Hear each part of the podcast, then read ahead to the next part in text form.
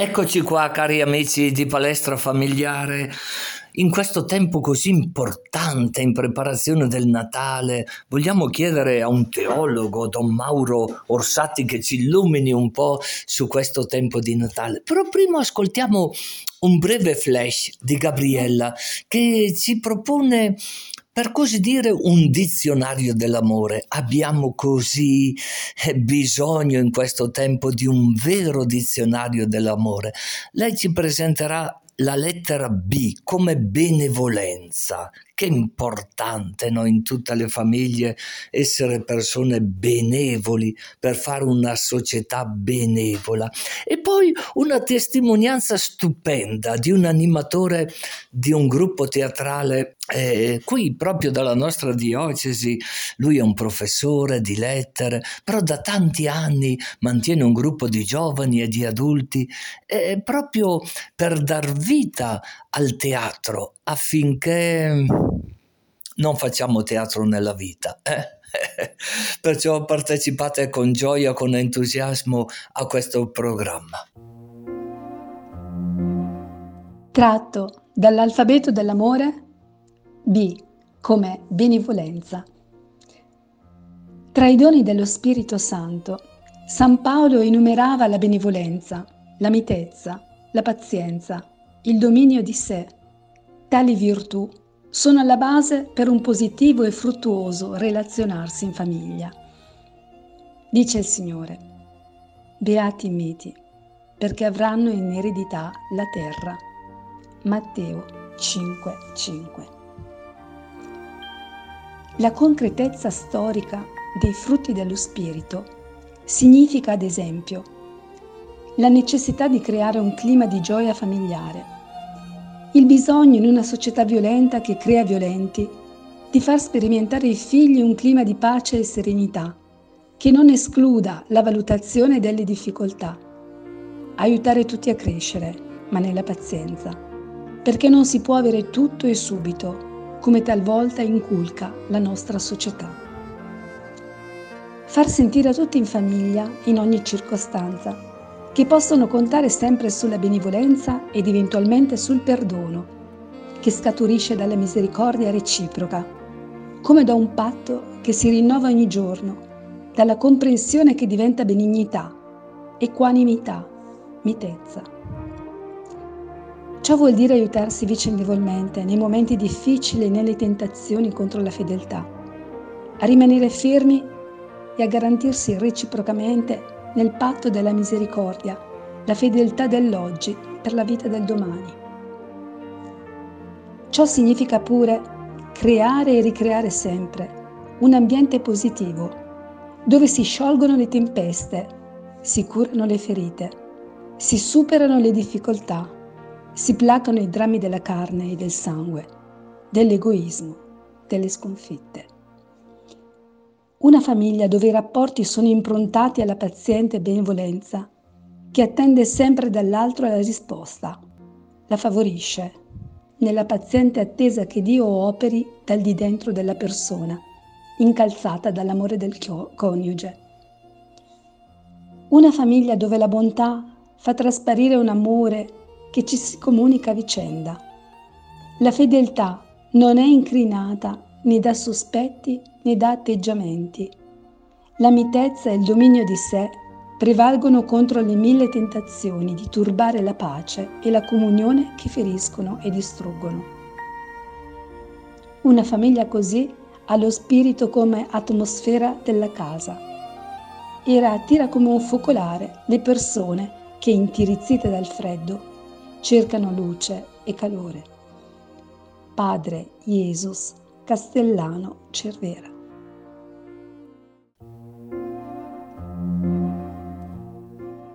Carissimi amici di Palestra Familiare, questa domenica abbiamo con noi la fortuna di avere con noi a Don Mauro Orsatti, che voi già conoscete, eh, sacerdote, teologo della nostra diocesi, e visto che lui ha scritto tra le altre cose, un libro che ha per titolo, pensate un po', L'altra metà del cielo, figure femminili, bibliche femminili. E perciò vogliamo chiedere a lui, proprio in questi tempi di preparazione al Natale, in questo tempo di avvento, no? quando si sentono alcune cose non troppo esaltanti, sia nel mondo femminile, sia nel mondo maschile, di certe cose che succedono, no?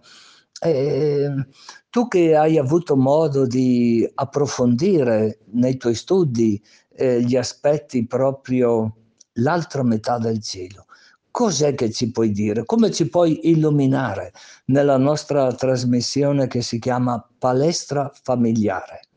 Quali sono gli aspetti eh, che ti sembrano fondamentali per la nostra società di oggi? Grazie Don Mauro.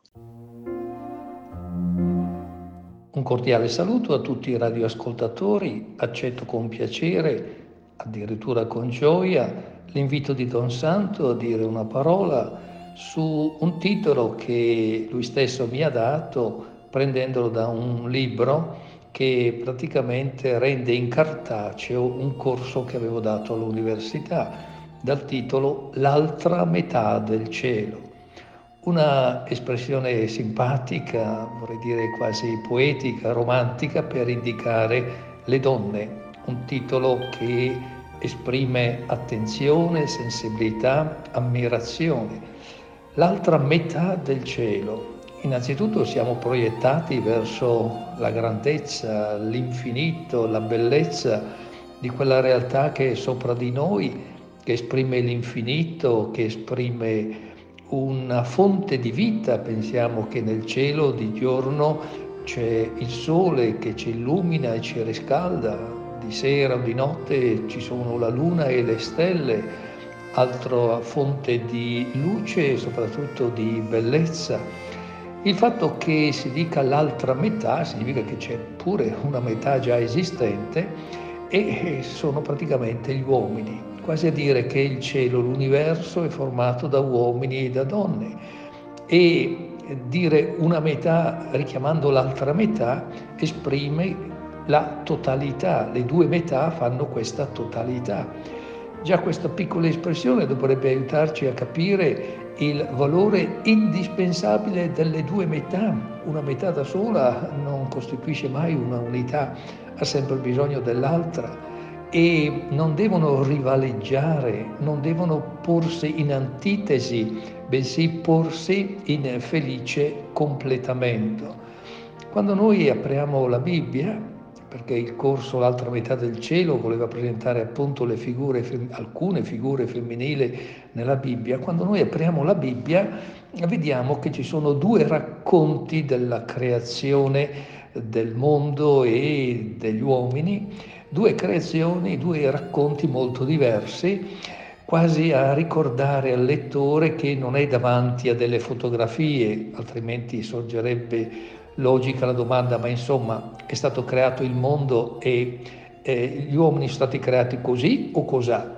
Naturalmente sono due racconti distanti nel tempo, circa 500 anni, che non devono essere presi alla lettera, ma sono presentazione poetica di verità teologiche. Come sia sorto il mondo, come siano sorti gli uomini, è una domanda a cui ancora oggi la nostra pur avanzata e sofisticata scienza non è in grado di dare una risposta certa, ci sono delle ipotesi, delle teorie, ma ancora brancoliamo nel buio. Bene, lasciamo alla scienza di darci una risposta, noi accogliamo quello che la Bibbia ci dice, sono verità teologiche. Dio crea, crea dal nulla, crea non per un interesse personale, ma per effondere il suo amore e crea nel primo racconto la coppia, ciò che nasce insieme è la coppia, cioè maschio e femmina, uomo e donna, quasi a ricordare che partono insieme e insieme sono chiamati alla responsabilità del mondo, perché a Dio, Dio a loro affida la responsabilità. C'è un verbo che suona un po' male, dominate la terra, dove il dominio sembra un uso quasi tirannico, un uso prepotente, ma voglio ricordare che dominu, dominare viene da dominus, il dominus era il padrone, il responsabile della domus era praticamente colui che aveva la cura della casa, intendendo come casa eh, non tanto e non primariamente le mura, quanto tutte le persone che sono nella casa, quindi la moglie, i figli, gli schiavi, stiamo pens- pensando alla, alla società romana dove esistevano tutte le persone e ovviamente anche le cose. Dominare significa essere il padrone, ma signore, nel senso di prendersi cura, di avere la preoccupazione per tutto e per tutti. Bene, alla coppia è affidata la responsabilità dell'universo e qui dovremmo richiamare il valore della ecologia che oggi si affaccia prepotentemente come tema e come problema perché insipientemente noi persone umane abbiamo pensato di essere i padroni, gli sfruttatori del creato anziché i gestori. Certo che dobbiamo fare uso del creato, ma con intelligenza e invece siamo stati tante volte insipienti e se ora non facciamo marcia indietro e alla svelta rischiamo di trovare solo un cumulo di macerie per colpa nostra. Il secondo racconto presenta la creazione prima dell'uomo maschio in questo caso e poi della donna, ma l'autore con una serie di sensibilità, di particolarità, fa in modo che questo arrivo in un secondo tempo non sia per nulla un segno di inferiorità, di minor valore. Tanto è vero che l'uomo da solo è insoddisfatto. È vero che è il re del creato, ma è un re, diremmo, dimezzato. Solo quando incontra la donna trova la sua piena felicità. Ancora una volta, con un linguaggio in parte poetico, in parte ingenuo, si vuole affermare la uguale dignità, lo stesso valore. Nella differenza dei sessi sta la ricchezza della complementarietà. E i sessi sono una parte della diversità, perché poi c'è tutta una sensibilità, c'è un modo di eh, procedere e la diversità è ricchezza, non fotocopia. Allora eh, la Bibbia si apre valorizzando altissimamente la persona umana, uomo e donna. Se poi andiamo avanti ci accorgiamo che purtroppo il peccato ha creato una rivalità e non solo tra uomo e donna, ma anche tra gli uomini e Dio, tra gli uomini e il creato. Insomma, assistiamo ad una frattura su tutta la linea, a una disorganizzazione interiore che si manifesta poi anche all'esterno. E qui il compito allora di recuperare quello che ancora oggi purtroppo vediamo con tristezza, delle differenze che diventano atrocità in certe occasioni, diventano, pensiamo ai femminicidi, pensiamo ai maltrattamenti, pensiamo a una posizione subordinata dal punto di vista culturale, sociale, economico. Dobbiamo renderci conto che abbiamo molta strada da fare. Ecco che l'esame anche dei personaggi biblici e figure femminili di valore ci aiuta. E abbiamo, in questo tempo che ci prepara al Natale, la figura di Maria, lei è una dei tre maestri che troviamo sulla strada che ci porta al Natale, questa strada che noi chiamiamo Avvento, è appunto il tempo di preparazione all'incontro con Cristo che viene nel Natale, al Dio con noi, l'Emmanuele. Bene, in questa uh, strada che ci avvicina e ci porta al Natale abbiamo tre grandi maestri, quasi ci prendono per mano, ci indicano gli atteggiamenti giusti Abbiamo il profeta Isaia che con i suoi oracoli messianici tiene viva una speranza. La speranza cioè che verrà un giorno qualcuno che ci darà una mano, che ci trasformerà dall'esterno, non sarà semplicemente un abbellimento esteriore, una sostituzione di qualche pezzo rotto, ma una trasformazione del cuore. Poi nell'imminenza incontriamo Giovanni Battista, chiamato il precursore perché viene immediatamente prima a preparare la strada del Signore. E soprattutto abbiamo la grande maestra Maria. Tempo di avvento è il tempo in cui noi valorizziamo la maternità di Maria. E apprezziamo Gesù che non ha voluto scegliere strade diverse, privilegiate per venire al mondo. Certo non gli mancava né la fantasia né gli mancava la capacità di, figlio di Dio di venire al mondo in qualche altra forma, magari roboante, straordinaria. No, ha scelto il valore della maternità, i nove mesi di gestazione nel grembo di Maria. Certo, in questa normalità c'è anche un'eccezionalità, lo sappiamo, è un concepimento virginale per opera dello Spirito Santo, ma nello stesso tempo abbiamo una maternità a pieno titolo, così come Gesù è veramente uomo, dirà l'autore della lettera agli ebrei, in tutto a noi simile fuorché nel peccato.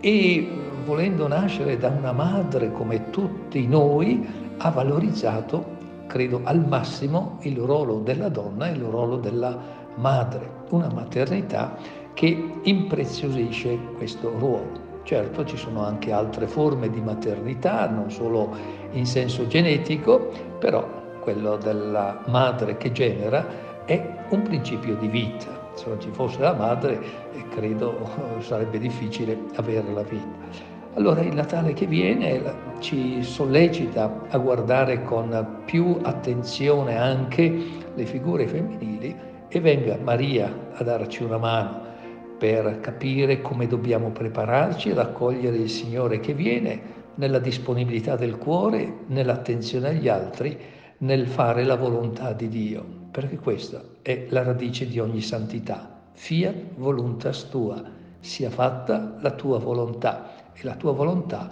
è quello di restituire agli uomini uguale e piena dignità. Uomini e donne sono uguali, diversi ma uguali per valore e dignità. Venga il Natale a portarci serenità e pace con tanti auguri. L'altra metà del cielo ci aiuti a trovare insieme le due metà. Insieme formano il cielo.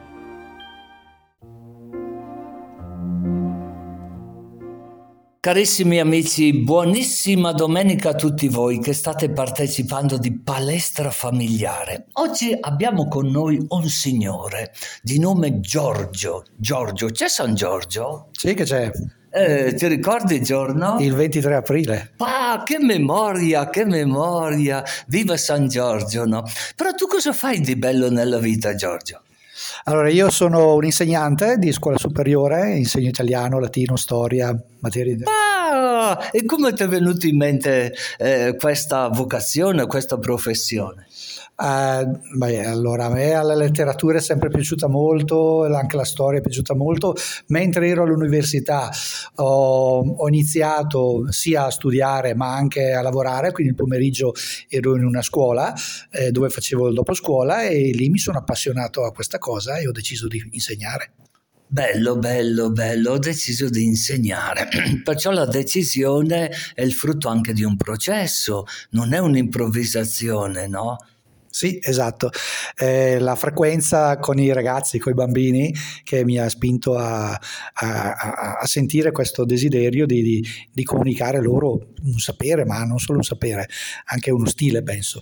Ascolta Giorgio, tu dove vivi attualmente, no? Io abito a Botticino. Botticino, sera o mattina? Sera. Sera. Dicono che quelli di Botticino sera sono più saggi, è vero? Ma speriamo, non lo so, non sono io la persona che deve dirlo.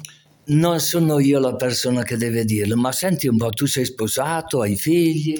Sì, sposato da 15-16 anni, eh, due, due ragazzi, uno già alle superiori e una ragazzina che sta finendo le medie una che sta finendo le medie. E che quanto tempo hai detto che che siete sposati? 16 anni. 16 anni, avete fatto un po' di fidanzamento oppure... Eh, no, ci conoscevamo da tempo, quindi la conoscenza eh, da amici era, era di, di, lungo corso. Poi alla fine l'amicizia si è stata trasformata in, in, qualcos'altro e in realtà il fidanzamento non è durato tantissimo, un anno e mezzo, due, perché più o meno all'età di 30 anni, grosso modo, sai quello che vuoi dalla vita sai quello che vuoi dalla vita. E che cos'è che vuoi? Sono curioso. Beh, allora il pensiero di, un, di una vita in, di coppia eh, con una persona che condivide ovviamente certi valori e con cui si è fatto anche un cammino insieme, eh, il cammino insieme eh, di, di, di, affetto, di vicinanza, eh, di crescita anche, e ci ha portato a desiderare di costruire una famiglia. Ecco. Certi valori, e chi ti hanno trasmesso questi valori? Che ricordo tu hai ancora papà e mamma? Ho ancora la mamma, sì, che ha 90 anni, e il papà no, il papà è morto molto tempo fa, quando avevo 20 anni. Quando avevi 20 anni, però quali sono i valori che ti hanno trasmesso e che la mamma continua a trasmetterti? Beh, sicuramente sono stato educato secondo la mh, tradizionale educazione cattolica quindi la frequentazione dell'oratorio in pratica dai 15 anni in avanti eh, sono sempre stato animatore, educatore, catechista, quindi diciamo che la mia frequenza è abbastanza assidua nell'ambiente dell'oratorio e i valori si sono uniti anche a, a una riflessione diciamo con gli anni più sostenuta a livello spirituale, filosofico, per cui ecco, ho capito. Oltre al tuo insegnamento, alla tua professione, che mi sembra eh, che eserciti con passione, no? Sì, almeno io ci metto il cuore e la mente in quello che faccio. Perché tante volte si sentono delle notizie non troppo entusiasmanti in riferimento ai professori e tu insegni italiano e latino, è così, ho capito bene? Sì, esatto, italiano, latino, storia. E come vanno le cose lì? Ma devo dire che finora sono stato abbastanza fortunato perché i ragazzi che ho incontrato sono ragazzi tutto sommato in gamma, che rispondono bene, che sanno essere anche interessati alla vita e alle cose belle della vita. Certo, certo. E poi in parrocchia, in oratorio, c'è ancora un gruppo di animazione teatrale? Mi hanno detto che lì a Botticino Sera c'è un gruppo di animazione teatrale, è vero oppure no? Sì, l'ho fondato una trentina di anni fa. Ah, ah, ah, sei il fondatore. Sì, insieme ad alcuni amici abbiamo messo in piedi questa compagnia che negli anni ha fatto un po' di spettacoli belli, insomma. Perché è importante avere un gruppo di teatro? Oggi come oggi, quando siamo invasi, per esempio, dalla televisione, no? Qu- quanti programmi che ci sono, perché è ancora importante avere un gruppo di teatro, un gruppo di riferimento? Perché? Uh, dunque, perché sicuramente il teatro tra le varie forme d'arte è una delle più formative, perché mh, spinge i partecipanti, ragazzi o adulti che siano, a mettersi in gioco, a fidarsi l'uno dell'altro, a sapere qual è il proprio spazio, a non, eh, a non prendere lo spazio dell'altro, a sapere che il proprio lavoro fatto bene è, è un, qualcosa che va a a proprio vantaggio, ma a vantaggio anche degli altri. Quindi è un'esperienza, diciamo così, eh, di grande collaborazione. Perciò che età hanno attualmente il vostro gruppo teatro di Botticino, no? Sì. È tutto Botticino? Anche di San Gallo possono venire? Sì, sì, no, ma anche da fuori c'è qualcuno che viene da, da fuori paese. I ragazzi diciamo, vanno dai 14-15 anni, come più giovani, a persone adulte dai 50 anni in su, ecco. Ecco, allora diciamo che è davvero un gruppo eterogeneo che ha tutte le età. No? E tu dicevi il motivo per il quale vale la pena fare teatro oggi, per esempio, dimmi un titolo, l'ultimo titolo. Allora, il nostro ultimo lavoro eh, si intitola Noi non siamo due angeli. Noi non siamo due angeli. Ah! Esatto, ed è una commedia musicale, ecco, abbastanza spigliata, allegra, divertente. Mm, diciamo che dura quasi due ore, ma chi l'ha vista non, diciamo che non si è accorto del tempo che passava, ecco, quindi non si accorge del tempo che passa. Cosa vuol dire che è un tempo eterno il teatro?